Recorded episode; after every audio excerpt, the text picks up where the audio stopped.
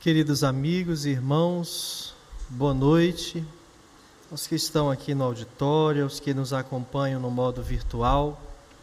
É uma grata satisfação retornarmos a esta tribuna, ambiente mediúnico pelo qual temos muito respeito e um especial apreço.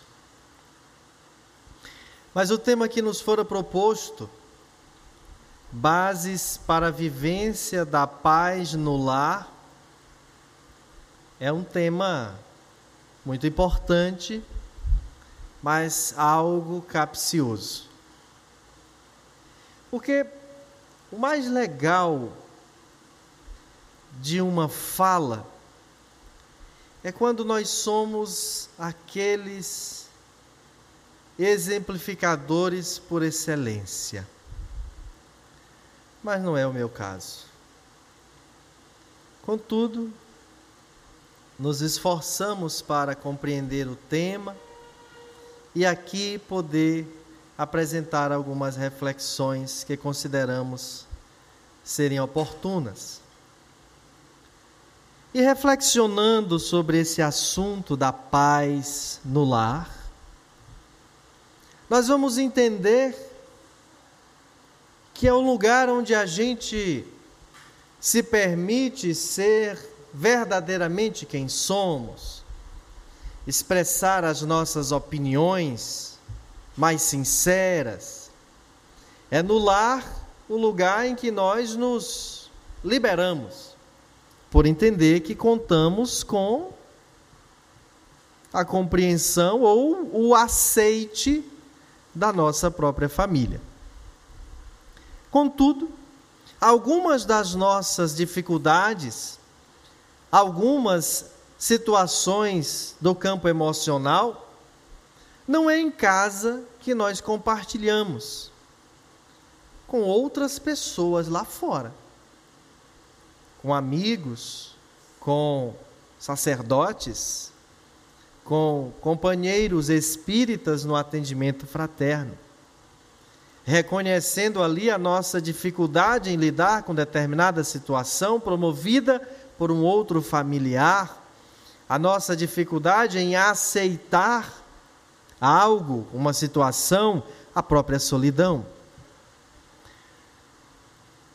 Percebemos, portanto, que nada obstante seja a casa da gente o lugar onde mais nos sintamos à vontade, onde mais a gente deve recolher forças para o enfrentamento das dificuldades no dia seguinte, na vida prática, em sociedade, no trabalho, enfim. É nesse mesmo espaço em que travamos algumas das lutas mais árduas.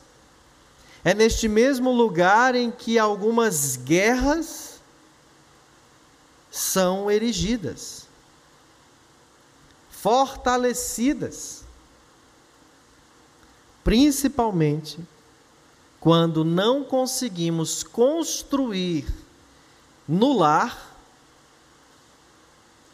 bases sólidas de uma convivência legitimamente fraterna, que reconhece os papéis de cada um, mas que transcende a consanguinidade e alcança ideais legítimos de fraternidade. E pensando sobre esse assunto, fiquei comigo. Quais são as bases para a vivência da paz no lar? Bom, o respeito. É, respeito. Mas respeito a quê? Respeito a quem? O filho respeitar o pai? E pais devem respeitar filhos? De quais idades? Chega um instante, e hoje especialmente, cada vez mais comum, que as famílias tenham a presença de filhos adultos residindo com os pais. Como se dá essa convivência? Em que agora aquele adulto tem tantos direitos de fala, de espaço, de liberdade da sua própria vida quanto os seus pais.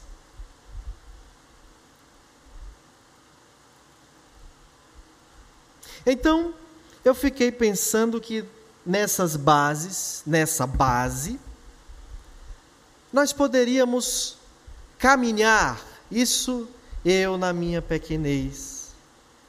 E na caminhada, no instante evolutivo que me encontro da caminhada, um Fábiozinho desse traria uma perspectiva muito mais amorosa. Mas, como quem está sendo avaliado sou eu, trouxe aqui cinco passos para refletirmos sobre essas bases. O primeiro deles, a autopercepção da definição dos papéis. Papel de pai, de mãe, de filho. O básico, né, que se costuma encontrar de uma família. Mas no lar, nem sempre só são esses os que lá estão.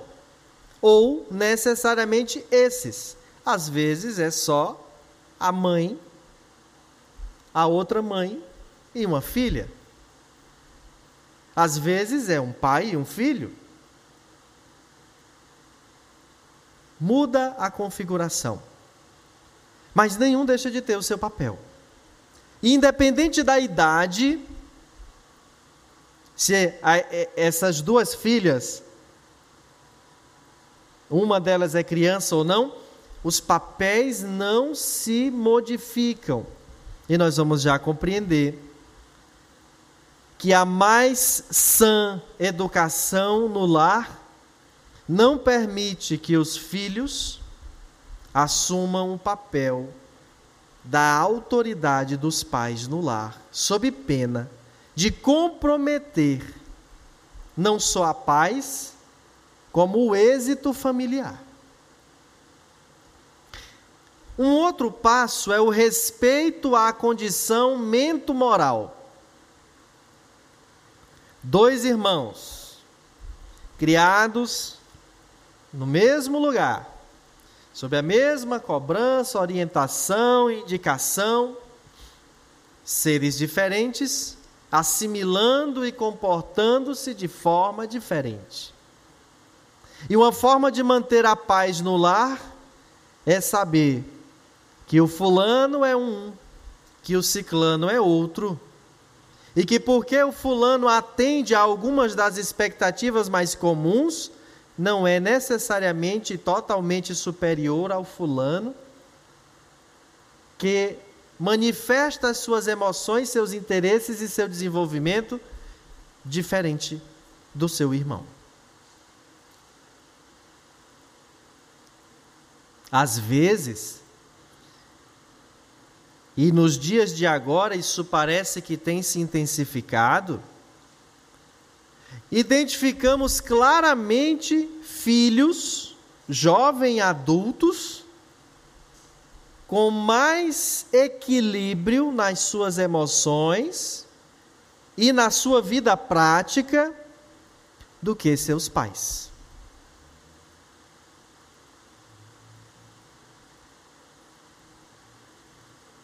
E nem por isso esse filho deve achar, eu vim filho de pais errados,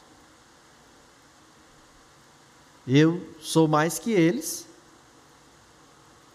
É preciso que haja um respeito à condição mento-moral, porque existem coisas que vão acontecendo na caminhada que fazem com que um pai ou uma mãe atravessem situações que não consigam corresponder à expectativa dos filhos e às vezes da própria sociedade na sua posição materna ou paterna. Um outro passo é a construção coletiva.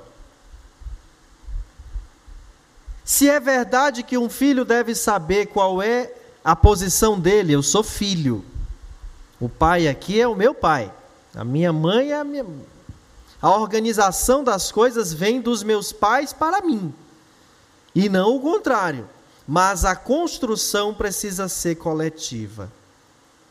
Para que essa criança, esse jovem, futuro adulto, entenda o porquê que seus pais organizam de tal forma, solicitam determinada coisa, que ele seja convidado a participar. Aprendendo a colocar o seu brinquedo no lugar, a sua roupa suja no lugar, a encontrar a sua roupa limpa, a colocar o seu material de escola no lugar,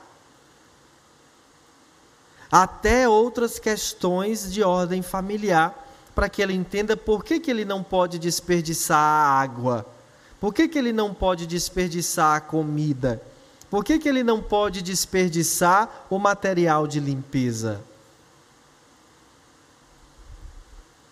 Construção coletiva de respeito à organização do lar, das regras e da aceitação de uma nova realidade quando ela surge. Aquele familiar que vai precisar passar uma temporada aqui, a vovó, o vovô, um amigo. Também um outro passo, a oração em família. Porque quando a gente está cuidando das coisas nesse campo de visão, fazendo todos os esforços necessários, às vezes ainda contamos com intromissões espirituais através de obsessões as mais variadas. E como nós somos, além de corpo e mente, também alma, se atendemos ao corpo, atendemos à mente, precisamos atender à alma. Então, a oração em família é fundamental para a harmonia do lar e para as bases de paz no lar. E por último, a gratidão. Filhos que aprendem a reconhecer a importância dos seus pais e que passam a ser gratos pela existência deles desde tenra idade. Pais que são agradecidos por seus filhos, mesmo quando eles têm na presente existência malformações, dificuldades cognitivas, neurológicas, morais. E mesmo assim, são motivos para que esses pais agradeçam a, a existência deles. Esses pais que também são filhos, esses pais que às vezes são irmãos, esses pais que têm outros familiares, ao demonstrar por aqueles familiares com quem não residem, mas que um dia residiram, que, que guardam por eles uma, um agradecimento de vida lá pela história do passado, que eles visita, que eles faz um, um carinho, um mimo, ensina aos seus filhos gestos de gratidão ao outro. E fazem com que mais tarde um pai velho, uma mãe velha, não fique apenas pelas mãos de profissionais contratados para cuidar deles, mas também possam ficar pelas mãos de seus próprios filhos. A música imortalizada na voz do cantor Sérgio Reis, filho adotivo, em que de sete filhos, seis biológicos, só o adotivo foi o que voltou para lhe tirar do abrigo de idosos e levar para a sua casa e cuidar dele. Porque chega um dia em que aquele homem ou aquela mulher cheia de força, que passava segurança para a família, que resolvia tudo, que pagava tudo, não lembra mais a data, o dia, não tem mais força física de fazer sozinho e vai precisar de ajuda. E é muito ruim quando esse pai, essa mãe, passa a sentir e notar que é um peso. E não porque ele apenas se sinta assim, em razão do seu próprio corpo, mas porque o comportamento dos seus familiares, frases ditas, deixam isso em evidência para eles. Eu sou um estorvo para os meus filhos. Não pode haver paz num lugar em que há ingratidão. Então, dando início às reflexões, pelo primeiro passo, que é a autopercepção da definição clara dos papéis. Nós vamos buscar em Emmanuel, na obra Vinha de Luz, da editora FEB, uma informação interessante. Emmanuel diz que assumir compromissos na paternidade e na maternidade constitui engrandecimento do espírito, sempre que o homem e a mulher lhes compreendam o caráter divino. Então, quando nós estamos falando de reconhecimento de papéis, estamos falando de duas coisas. Você, pai, mãe, entender o seu papel não apenas perante a sociedade, mas perante um espírito reencarnado, confiado por Deus, que você necessariamente não sabe de onde vem. Imagina, todos somos imortais, todos já tivemos outras encarnações, teremos mais reencarnações pela frente, porque não é possível alcançar a perfeição numa única encarnação, mas é possível abreviar a necessidade de várias outras. Se com você é assim, com o seu filho também. Esse espírito vem de algum lugar. Ele já fez coisas, ele já esteve com outras pessoas. E quando a gente olha para os livros de história, o nosso passado, enquanto humanidade, é todo marcado principalmente por equívocos morais, por erros dantescos no campo da moralidade. Logo, eu estou recebendo um espírito que vem a coisa mais linda do mundo, é o bebê mais bonito, mas é um espírito reencarnando. Em evolução, como você, como eu, como nós. E que em algum momento vai começar a manifestar as suas más inclinações. E é aí que entra o papel do pai e da mãe. Ajudar esse espírito reencarnado a vencer a si mesmo nessas más inclinações, educando-o, orientando-o e não transferindo para ele as suas dificuldades psicológicas, as suas dificuldades emocionais. É uma responsabilidade muito grande.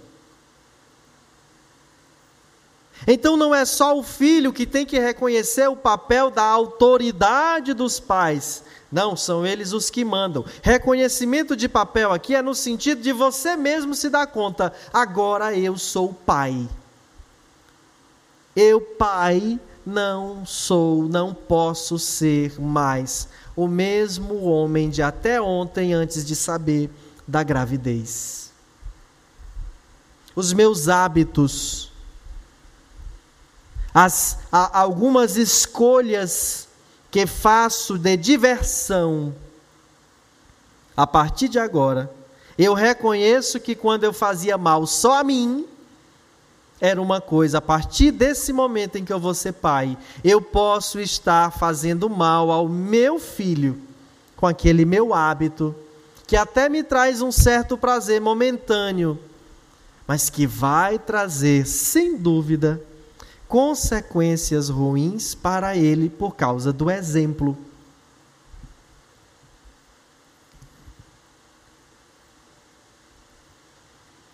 A mesma coisa eu, mãe. A partir de agora, os hábitos são outros. Minha mãe gostava de dizer, em momentos de compartilhamento de vida mas também em momentos em que desejava fazer com que eu me sentisse mal por ter nascido, que ela dormiu bem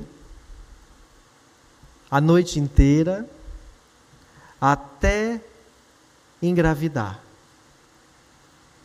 Mas que essa noite a, piorou um pouquinho mais, assim do sono ser mais incompleto, no fatídico dia 6 de fevereiro de 1986.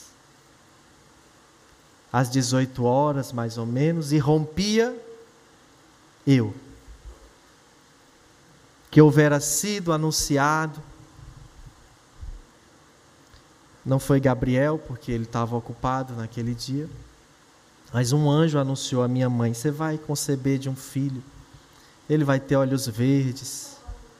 E aí veio. E mamãe disse que nunca mais dormiu como dormia antes. Aí um dia eu me tornei pai. E aí o Valdizinho nasceu, e vez em quando eu me acordava e ia olhar no berço se ele estava respirando. Aí eu me lembrei do dia que a mamãe esfregou na minha cara que nunca mais dormiu direito. E eu devia ter trazido o Valdizinho para devolver. Por quê? Porque a gente assume um novo compromisso. E a gente faz por amor, é uma responsabilidade. A gente reúne forças que não sabe de onde. Para cuidar de um filho, para fazer coisas. A minha irmã, tinha um problema de asma e adenoide, era um monte de desgraça sobre ela, que lhe dava falta de ar, que lhe fazia sempre estar cansada. O tempo fechava para chover, dava falta de ar. Chupava um pirulito, dava falta de ar. A gente olhava para ela com a cara ruim, ela chorava, terminava com falta de ar. Era uma desgraça. E vivia no pronto-socorro tendo que tomar aerosol. E tinha que ir a pé, levando no colo. Pronto-socorro à época, ali na Capitão Claro, tem uma certa distância. De madrugada, você com sono, parece que fica mais longe, não é? E a mamãe me levava porque podia precisar. E eu era pequeno, né? Não ia muito feliz. Mas ficava com pena da minha irmã, e aí com medo da bichinha morrer. Ficava apreensivo e é incrível como os filhos têm uma certa predileção por adoecer à noite, não é? É como se eles dissessem assim: vamos adoecer de noite que papai e mamãe estão em casa. e a coisa acontece mais ou menos desse modo. E a gente assume ali posturas, um compromisso, mas essa autopercepção vai além desses compromissos de existencialidade, eles assumem um compromisso de vida, compromisso de moralidade, compromisso que vai para aquilo que não está descrito, mas é sentido. Nesse mesmo texto, Emmanuel ainda afirma que os pais do mundo, admitidos às assembleias de Jesus, precisam compreender a complexidade e grandeza do trabalho que lhes assiste. Então, você, pai e mãe, nós, reconhecemos o nosso papel. Eu tenho um filho do coração de 18 anos, eu tenho um filho do coração de 15 anos, e eu tenho um filho biológico de 8 anos. Qual o meu papel com cada um deles? De um eu sou pai adotivo, de outro eu sou padrasto, e do outro eu sou pai biológico.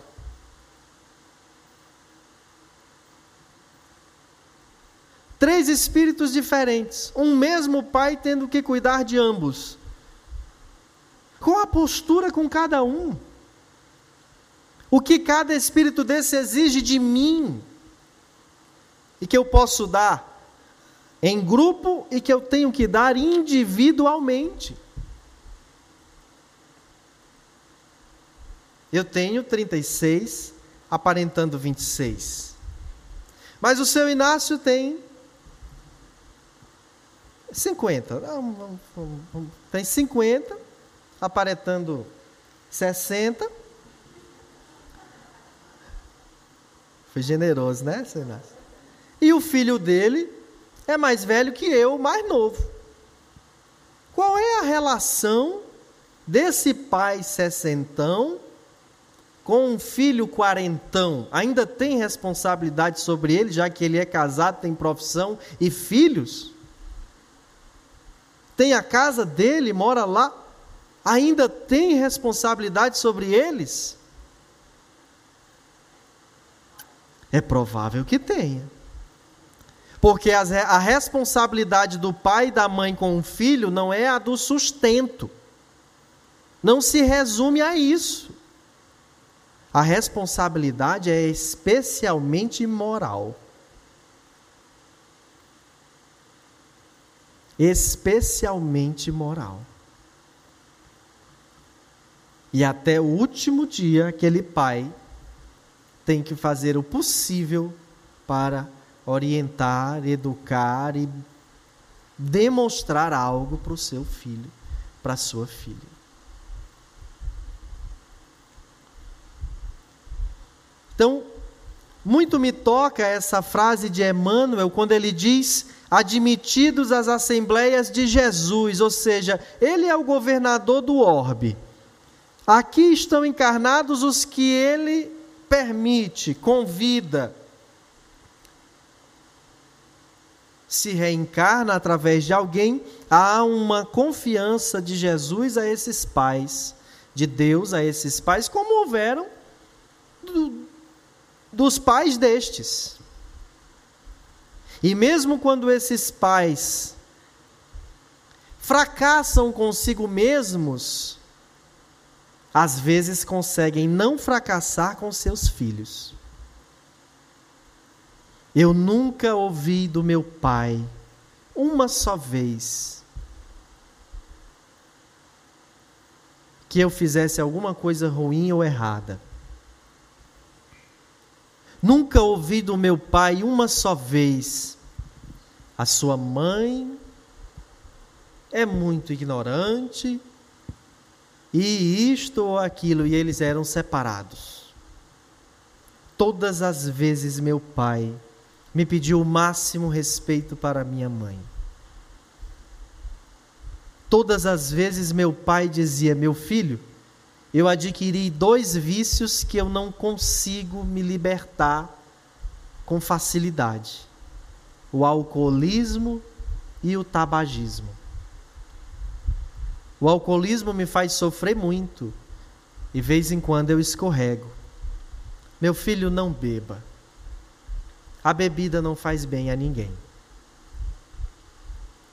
E meu pai dizia: o cigarro também não. Não fume, meu filho. Fumar faz mal. Acendia o cigarro e fumava. Ou dizia: compre ali uma carteira para mim, mas só para mim. Não compre uma para você, não. Não fume. Meu pai fumava morreu sem beber. Ele falhou consigo mesmo. Mas ele não falhou comigo. Ele não falhou com a minha irmã. Ele não falhou com o Expedito, meu outro irmão. Ele falhou consigo. Quando ele não conseguiu se relacionar bem consigo mesmo, o que refletiu no relacionamento dele com todas as mulheres com quem ele esteve e teve filhos, e foi um bom pai, humanamente falando para os seus filhos, mas não conseguiu ser um pai no lar. Não conseguiu ser um marido. Porque não conseguia ser alguém que administrasse bem as suas próprias emoções nessa relação com o outro mas com os filhos conseguiu. E eu não posso, no dia de hoje, falar mal do meu pai, que fumou, que bebeu e que separou da minha mãe. não tenho que falar mal do meu pai. Logo, como pai, comigo ele não falhou. Então você que está ouvindo a palestra agora, que tem um pai com as suas dificuldades, dificuldades dele com a sua mãe, dificuldades dele com ele mesmo, ele pode não ter falhado como pai e talvez alguma situação de raiva que você tenha, muito do que ouviu dentro de casa ou de outras situações, não seja uma raiva sua. E talvez você não tivesse motivos para ter raiva do seu pai. Motivos reais, motivos seus. E calma, mães.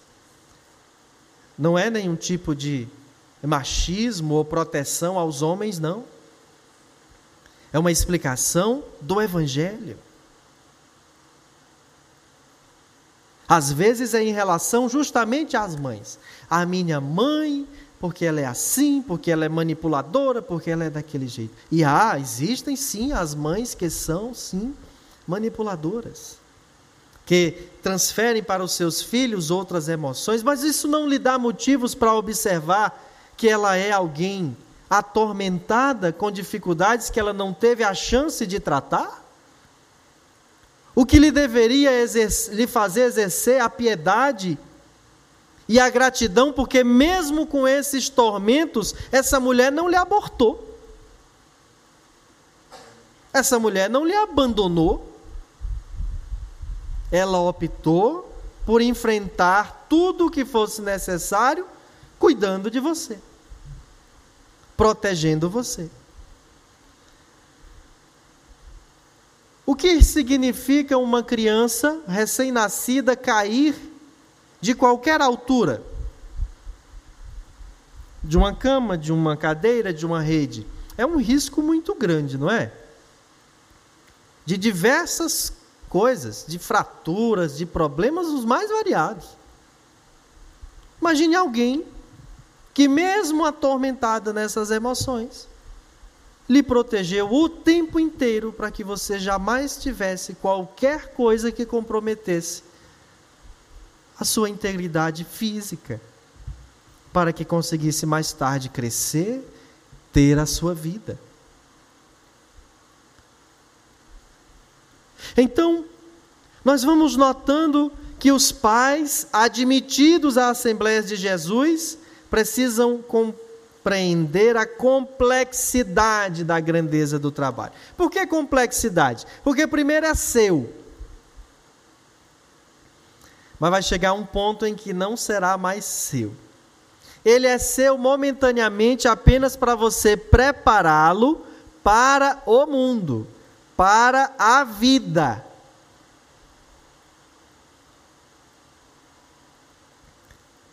não vai ser seu o tempo inteiro. Não é uma criação, um bode que você engorda para um dia comer. Um cavalo que você engorda para um dia utilizá-lo no trabalho. É alguém que você prepara para encaminhar para não ficar com você. espiritual que pode voltar a qualquer hora. Não necessariamente, está aí a vida para provar, precisa estar velho e doente para morrer. Existem pais que enterram seus filhos. E você devolveu aquele espírito em que condições morais? Recebeu ele dessa forma. Está devolvendo ele de que forma? Porque a parte moral é de sua responsabilidade.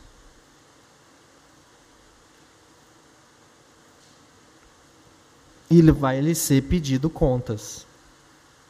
E a sua consciência lhe diz isso. A sua consciência lhe diz isso.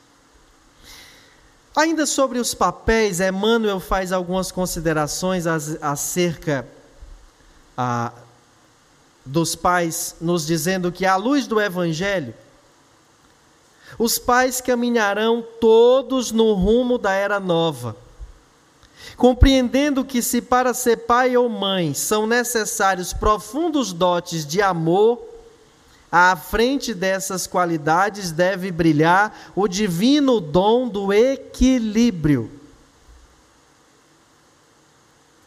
E a gente aprende nessa noite, meus amigos, meus irmãos, com Emmanuel, que é muito provável que a mais importante das palavras nessa noite para os que somos pais seja essa: equilíbrio.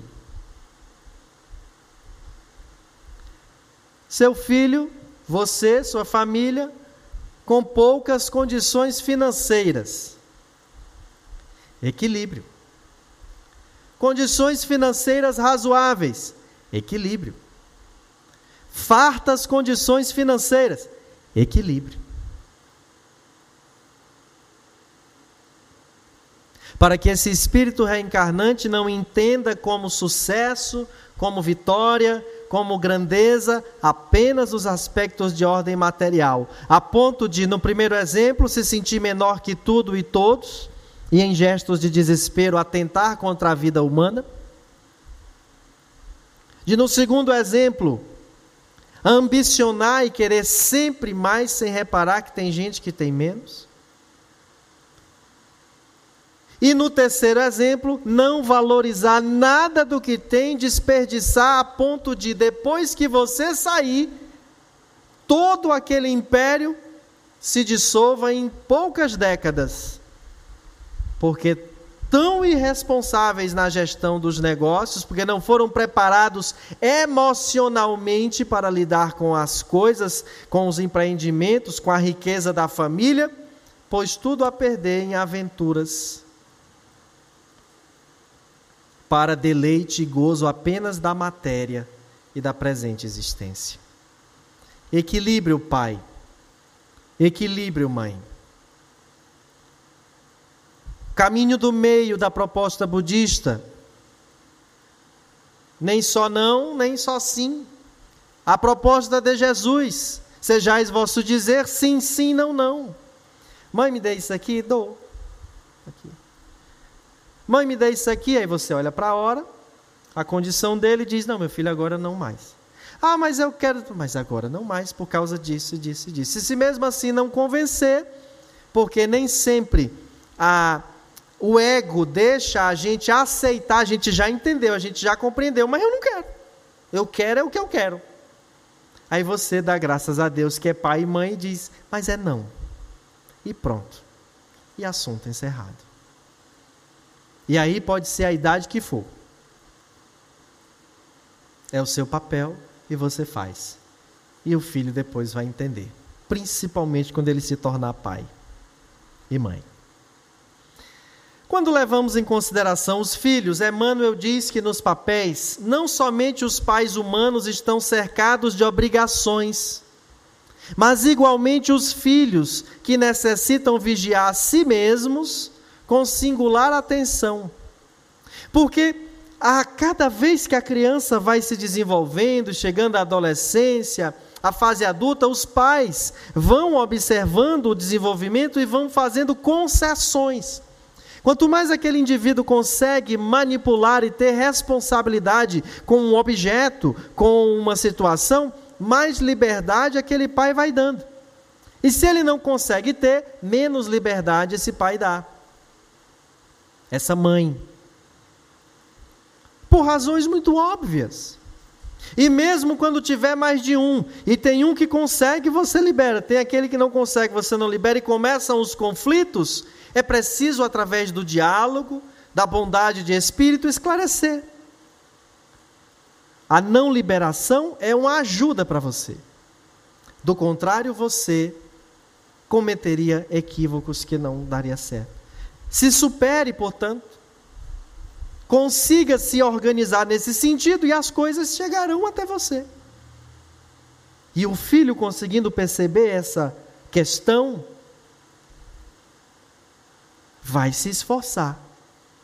Não, não vai. Você continua na mesma tônica. E você pode dizer, mas meu Deus, já são mais de 40 anos e esse filho, do mesmo jeito, esse espírito está melhor.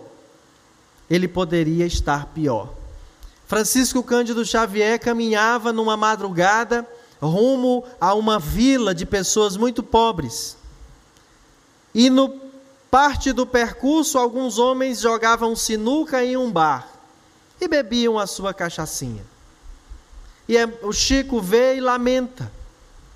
E diz: Oh meu Deus, alguns desses são os chefes de família de onde eu estou indo deixar um alimento. Que desperdício estarem aqui. Emmanuel lhe aparece e o adverte imediatamente. Chico, poderia ser pior. E estes homens que apenas estão rindo e jogando sinuca, poderiam estar com armas na mão planejando um, uma, um ataque terrorista, matar pessoas, podiam estar traficando. Ou seja, nessa encarnação eles já melhoraram um pouco, Chico. Quando vê de novo, diga graças a Deus que só estão fazendo isso. Poderia ser pior. Então, esse seu filho que ainda não se organizou bem, continue acompanhando, dando exemplo e cobrando. Porque às vezes não desenvolve por falta da cobrança. Quando tem alguém acompanhando, desenvolve. Se deixa muito solto, não cobra a si mesmo, porque a tendência nossa é ficar na zona de conforto. A tendência nossa é ficar na, na boa vida, na preguiça. Então cobra, com amor, mas cobra, estimula, instiga, sabendo que poderia ser pior. Mas sem se conformar com isso. Não, então se poderia ser pior, deixa assim. Não, porque pode voltar lá. Recrudesce recrudesce. Os instintos, eles ainda estão muito próximos do nosso psiquismo. A gente os acessa muito fácil. Está aqui eu falando de paz no lar. E eu chego na minha casa e vejo alguém violentando o meu filho, talvez eu possa me valer dos instintos mais dantescos e agredir quem estava agredindo o meu filho. Então, como a gente nem sempre sabe ao certo o que, que está por detrás do nosso controle e é sempre frágil, é melhor que a gente fortaleça isso, sob pena de em algum instante a gente perder o controle de si mesmo, ajudando, portanto, aquele que está ao nosso lado. Sobre os filhos, Emmanuel nos diz que eles estão marcados por divinos deveres, junto daqueles aos quais foram confiados pelo Supremo Senhor na senda humana. É indispensável prestar obediência aos progenitores, dentro do espírito do Cristo, porque semelhante atitude é justa. Obedeça seu pai, obedeça sua mãe. Está velho, Diz assim: Meu filho, não vá não. Vá para casa. Vá. Não desobedeça não. À medida que eles vão se distanciando de certos interesses materiais, eles mais se aproximam de interesses espirituais. E mais ficam sensíveis às impressões mediúnicas de seus anjos guardiães, que se aproximam e dizem ali: manda esse filho para casa para evitar algo que não precisa acontecer com ele hoje, mas que se ele se voluntariar pode acontecer. E aí aquela mãe diz: "Meu filho, vá para sua casa, não vá passar em lugar nenhum não". E você obedece. E dá tudo certo. E você diz: "Mamãe estava com preocupação besta, aí não aconteceu nada". Claro, você não fez. Às vezes você faz. E aquele velho, aquela velha, diante do seu caixão diz: Eu pedi tanto que ele não fosse. Mas é cabeça dura e não me ouve. Não nos esqueçamos de que o filho descuidado ocioso ou perverso é o pai inconsciente de amanhã. E o homem inferior que não fruirá a felicidade doméstica. Isso é muito importante da gente observar. Muito importante da gente observar. O cuidado sobre os filhos é então maior, porque eles vão ser os adultos de amanhã. Eles vão encaminhar, eles vão cuidar. Como? Se não forem suficientemente equilibrados. O segundo passo, que é respeitarmos a condição mento-moral de cada um. Aquele pai e aquela mãe vinham ali numa condição, numa crescente, mas algumas coisas aconteceram que foram gatilho para que aquelas coisas empurradas para baixo do tapete lá da infância e da adolescência ressurgissem agora. E nesse caos, ela não consegue, esse pai, essa mãe não conseguem se organizar emocionalmente e começam uma série de atitudes equivocadas. Assumem uma postura muito ranzinza, ficam muito a, a, vitimistas ou algo agressivas e etc. E começam distúrbios, desequilíbrios em família. É a hora da caridade. Caridade bem feita na rua começa em casa. E caridade, qual entendia Jesus, é através de um significado em três propostas: benevolência, indulgência e perdão. Em família, precisamos fazer o bem uns aos outros. O pai faz o bem ao filho com a consciência de proteção, mas o filho também pode fazer o bem ao seu pai. Às vezes ele não quer, ele quer ir ali brincar. Minha avó, ela tinha dificuldade de passar a lixa nos pés. Então ela dizia: Samu, passe aqui a lixa nos pés. E eu não gostava de passar. Ai, vovó, eu não quero passar, não. Ela disse: quando você quiser, você vem, mas agora você vem porque eu estou mandando. Aí eu ia passar, passava assim, com raiva, que é melhor passar direito. Senão essa lixa vai na tua cabeça. Aí eu passava direito, não sei o quê. Não gostava de fazer. Mas a gente faz uma vez, faz duas vezes, começa a fazer todo dia. Um dia esse hábito se torna ele fica incorporado na nossa rotina. E a gente começa a fazer por responsabilidade. E hoje que eu não tenho mais ela, eu adoraria que ela tivesse aqui para eu fazer.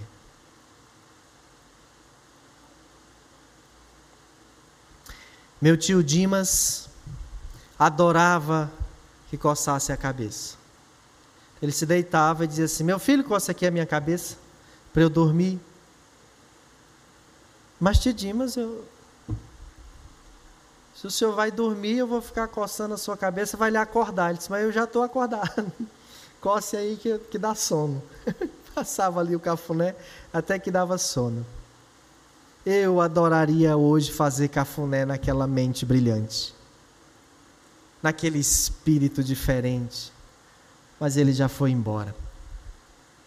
Sabe o que eu quero dizer com isso?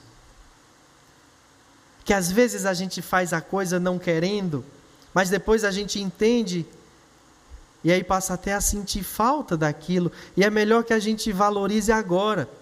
Então, você pode oportunizar o seu filho fazer o bem dentro de casa, cumprindo com obrigaçõezinhas, mas também nesse carinho de um com o outro. Ajude seu irmão. O mais velho ajudar o, pequeno. Mas não deixe só o mais velho ajudar o menor, o mais novo. Põe o mais novo para ajudar o mais velho. Para que ele entenda que existe uma permuta. para que ele faça o bem. De tanto ele fazer em casa, ser agradável em casa ao seu irmão, ser agradável à sua mãe, ele vai ser agradável ao coleguinha, ele vai ser agradável à pessoa com quem ele vai conviver onde ele for, e cresce com isso. E quando estiver precisando também. Naqueles momentos de maior fragilidade, porque adoeceu, porque algo aconteceu. Bem, benevolência é fazer o bem a quem quer que seja sem esperar nada em troca. Então vamos construir esse hábito de nos fazer bem uns aos outros dentro de casa.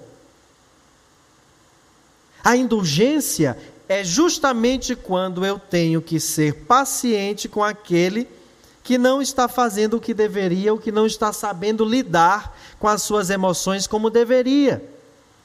Eu não uso indulgência quando tudo está bem, eu uso indulgência quando tudo está mal.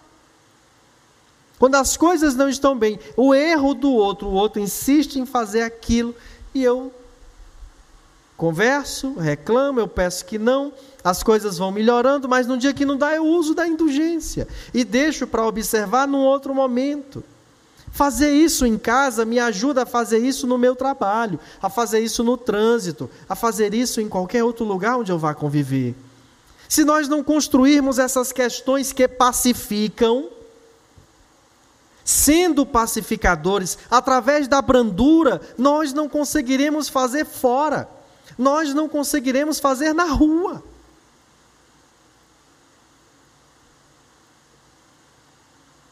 Porque é em casa que isso precisa começar. E quando fizermos na rua, faremos por pouco tempo. Faremos porque é o nosso chefe. Faremos porque a gente está chegando agora e quer impressionar. Faremos porque é, é, ainda está só namorando. Mas um dia não faremos mais e a, a, a, a máscara cai. Não fazíamos em casa e o interessante é que façamos no lar. Até a instância máxima da indulgência, que é o perdão. Às vezes acontece de eu precisar perdoar em família. Acredita? Pois não é que é possível que alguém em família nos magoe? Não sei se é só na minha família, deve ser. Ah, mas é possível que na família eu precise perdoar o meu pai. Preciso perdoar a minha mãe. Preciso que minha mãe perdoe meu pai. É preciso que a mãe me perdoe. Se não perdoar, vai para o inferno. É importante que saiba, a senhora diz falando para minha mãe, viu? Né? Para vocês não. Né? O perdão às vezes é difícil de ser dado lá fora, porque a gente ainda não conseguiu dar dentro de casa. E a gente costuma dizer assim, mas justamente dentro de casa que não deveria ter esse tipo de coisa, mas nós somos humanos e acontece. E vamos precisar desse perdão. Ele é fundamental. Sobre esse negócio de benevolência e indulgência, eu fui chamado para dar uma palestra há poucos dias numa escola. E a pessoa me perguntou assim: Samuel, qual o seu currículo? Eu digo: para quê?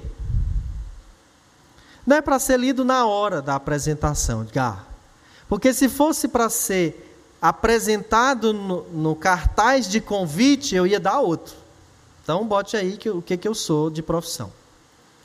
Aí a moça, sim, era uma moça, um tanto curiosa, ela disse: Samuel, e qual é o outro currículo? Eu digo: não, é porque, como eu vou falar de família, eu ia dizer que eu sou pai de um filho adotivo, eu sou padrasto e tenho um filho biológico, eu sou casado e eu levei a minha sogra para morar comigo. Então, quem tem um currículo desse, as pessoas dizem: bom, deve ter algo para dizer. Né? É pai em três níveis diferentes. É casado, ainda está casado e mora com a sogra. Levou, eu levei, é diferente, eu não moro com a minha sogra. Eu levei a minha sogra para morar comigo na casa dela. Eu levei. Então uma pessoa tem o que dizer, né? E a minha sogra é uma benção. É uma beleza. Adoro brincar com a minha sogra. Eu quase nunca falo na minha sogra porque ela não gosta, mas ela é uma maravilha. É uma beleza. Eu tenho tanta indulgência com ela. E ela tem tanto perdão comigo. e outro dia eu descobri, Ana Carolina, no texto da lei, que não existe ex-sogra.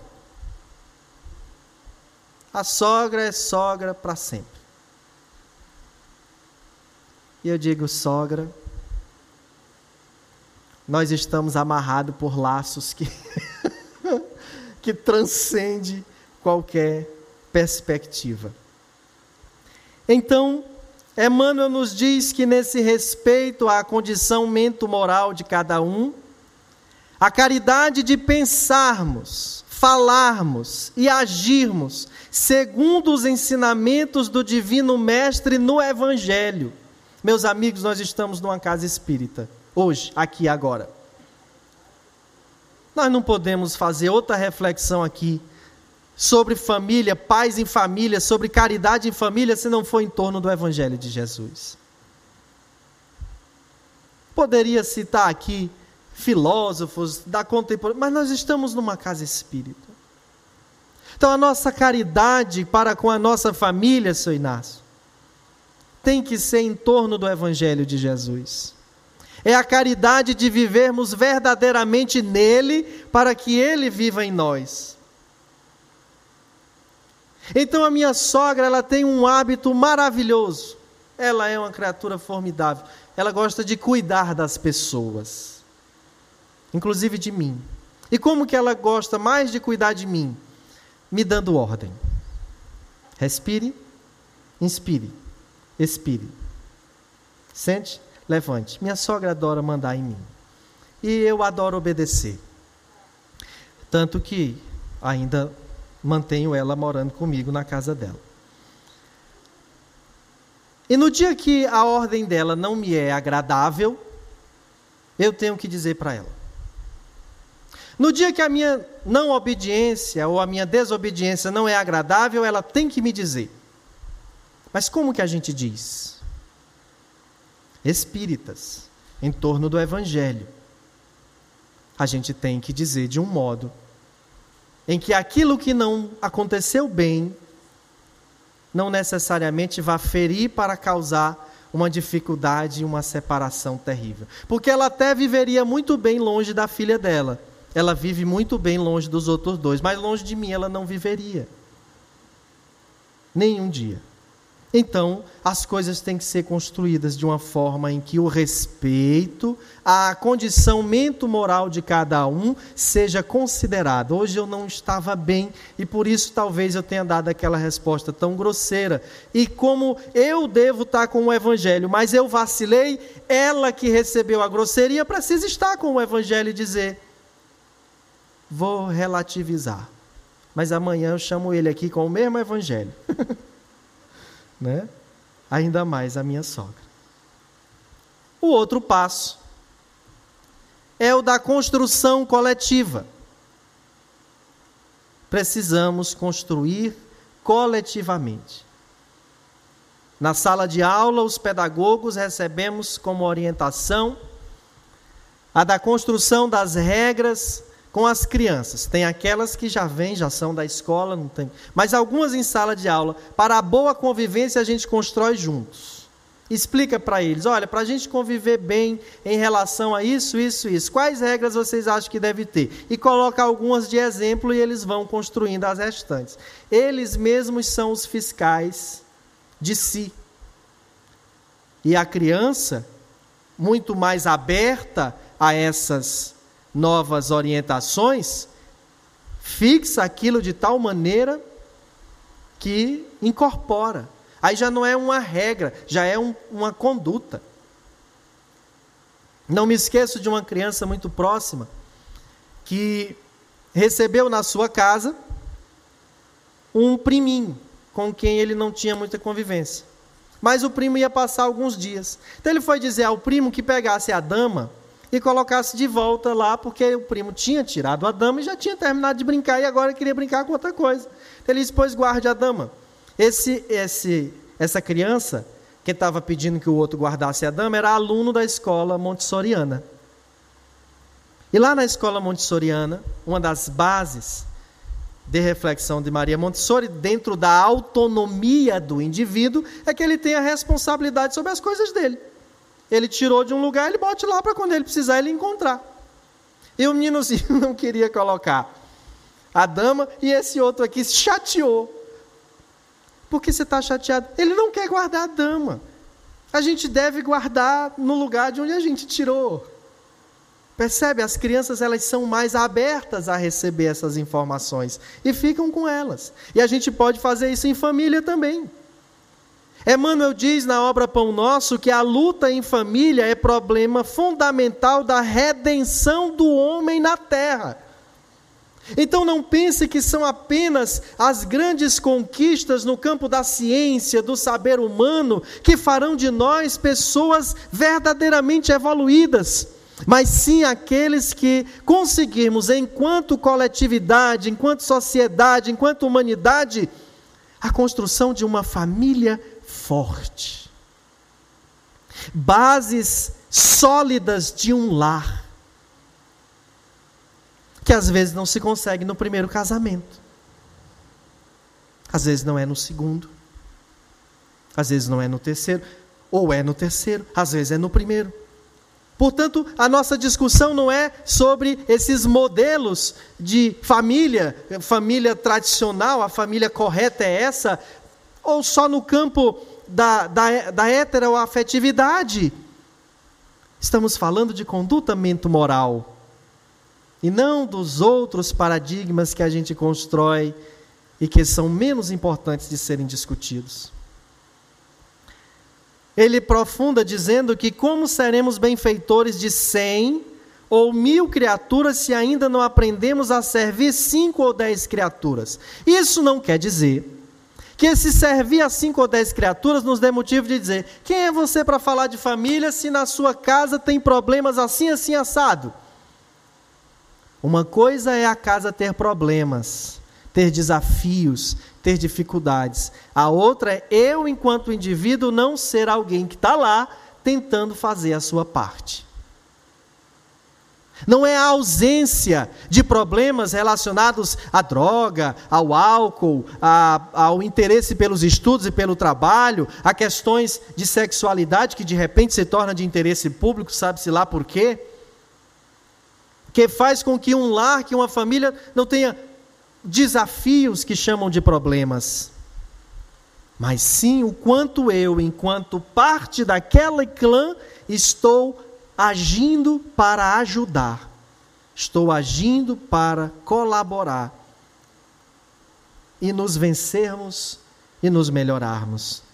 Diz ainda o benfeitor: esta é a indagação lógica que se estende a todos os discípulos sinceros do cristianismo. Fulano, você é cristão? Ah, eu sou. Pois está aqui. Como seremos benfeitores de cem ou mil criaturas se ainda não aprendemos a servir cinco ou dez criaturas? Então, eu quero me propor a fazer parte de um projeto que cuide de idosos. Eu não tenho paciência com a minha sogra de 72 anos de idade na minha casa. Você quer ajudar um lar de idosos? Cuide dos seus em casa. Para aprender de fato os afetos legítimos. Ser só aquele que doa um pacote de fraldas, que doa o talco que o idoso usa, não é tudo. ter contato, cuidar, conversar é que é o diferente. Ah, eu queria me sentir útil, eu vou ler um livro num abrigo de idosos. Leia para sua sogra, para sua mãe, para sua avó. Eu leio é muito para minha sogra. A fatura do cartão quando ela não consegue ler direito. Oh, minha sogra, tenha calma, você tá. Deixa que eu pago para você. Tenho assumido isso ultimamente. Não deixo ela pagar uma conta. Me dê o dinheiro, eu mesmo vou e pago todas. E a bichinha fica satisfeita. Depois ela entende.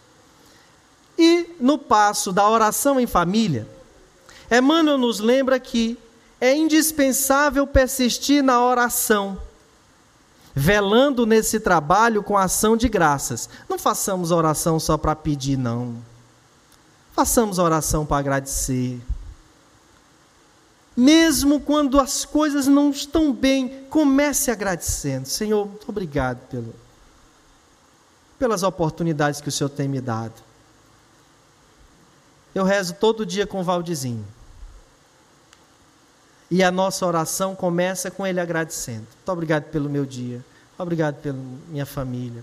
Obrigado. Agora eu vou começar a fazer ele dizer obrigado pelo meu pai, né? Família e, e o pai. Mas começa pela, pelo agradecimento. Porque, gente, a gente recebe tanto. A gente tem tanto. E é mania nossa, é uma patologia nossa começar pedindo: Senhor, me dê isso, Senhor, me dê aquilo. E que nem a paciência. Ai, meu Deus, me dê paciência. Você já tem paciência. Você tem toda a paciência do mundo. E você pode dizer para mim: Você está doido?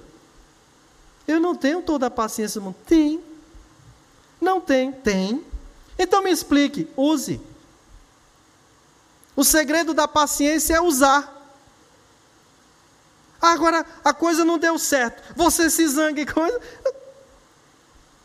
Com, em que momento você usou a paciência? A gente usa a paciência quando a coisa sai do controle. Agradecendo ao Senhor os motivos de sacrifício e sofrimento, buscando as vantagens que a adversidade e o trabalho nos trouxeram ao espírito. Eis o sentido de orar e a importância da oração e que seja em família. Samuel, eu estou observando, olhando para isso agora e na minha família ainda não dá para a gente fazer essa oração coletiva, não. Faça só e depois comece a transformar a vida, a sua vida em família, numa oração. Perceba que é uma caminhada evolutiva, do ato de fazer uma prece ao fato de a nossa vida se transformar numa oração. Por tudo que sentimos, que emanamos, que dizemos, que fazemos.